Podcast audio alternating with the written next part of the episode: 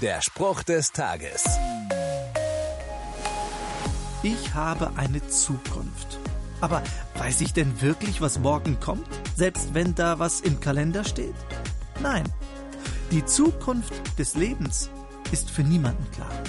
Manch einer denkt, ihm droht Langeweile, eine andere befürchtet, die Zukunft wird trostlos sein, auf jeden Fall aber ist sie ungewiss, ein Grund zum Sorgen.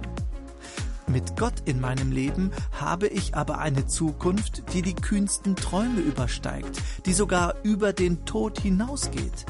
Kein Grund jetzt Angst zu bekommen, in der Bibel sagt Gott, ich allein weiß, was ich mit dir vorhabe. Ich habe Frieden für dich und will dich aus dem Leid befreien. Ich gebe dir wieder Zukunft und Hoffnung. Kopf hoch. Das Beste kommt erst noch. Der Spruch des Tages steht in der Bibel. Bibellesen auf bibleserver.com.